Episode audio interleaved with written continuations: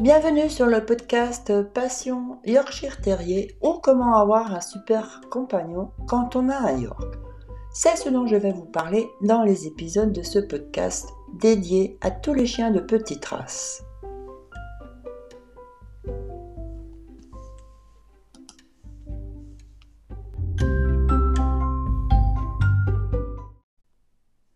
Dans cet épisode, je vais vous parler de pourquoi éduquer son York. La formation des Yorks concerne beaucoup moins l'enseignement des commandes et bien plus la façon dont vous vivez avec votre petit chien. Pratiquement tous les comportements, bons ou mauvais, de votre York sont créés par la façon dont vous vivez avec lui.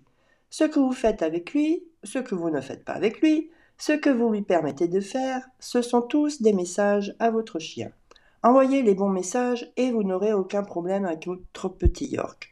Envoyez les mauvais messages et vous aurez des problèmes. Chaque fois que vous faites quoi que ce soit avec votre York, même en marchant dans la cuisine, en le caressant ou en lui parlant, il est occupé à juger votre ton de voix, votre expression faciale, votre langage corporel, la façon dont vous le touchez, comment vous répondez quand il fait X ou Y. Toutes ces petites choses sans apparence sont très importantes pour votre York. Ce sont des indices qu'il utilise pour tirer des conclusions sur vous et pour décider si vous êtes digne de respect ou non. Dans le domaine de l'éducation canine, beaucoup d'éléments sont valables pour toutes les races. Cependant, toutes les races ont des attributs particuliers qui les rendent uniques. Ce sont précisément ces caractéristiques qui comptent le plus dans leur éducation. Idéalement, vous ne devriez pas seulement éduquer votre petit York selon les principes généraux, mais utiliser une méthode spécialement adaptée à lui.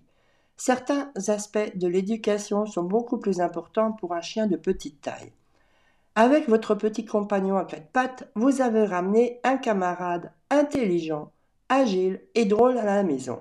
Son apparence pleine d'audace et d'éclat ne doit cependant pas occulter le fait que votre petit chien a besoin d'une éducation cohérente. Si votre York n'est pas assez sollicité physiquement et mentalement, il a tendance à faire des bêtises et à adopter des comportements que vous ne désirez pas.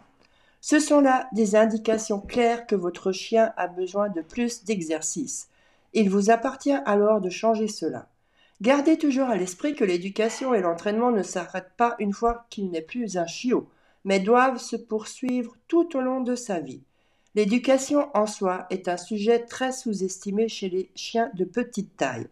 De nombreux maîtres pensent qu'en raison de leur petite taille, justement, et de leur apparence mignonne, l'éducation n'est pas nécessaire. Mais attention, c'est une idée fausse. Les Yorkshire sont souvent considérés comme mal élevés et leurs propriétaires comme manquant d'autorité sur eux.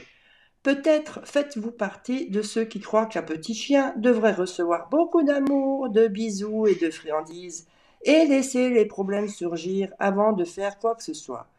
Abandonnez toute idée que vous pourriez avoir selon laquelle les petits chiens ne sont pas aussi intelligents ou capables d'apprendre à se comporter comme les grands chiens.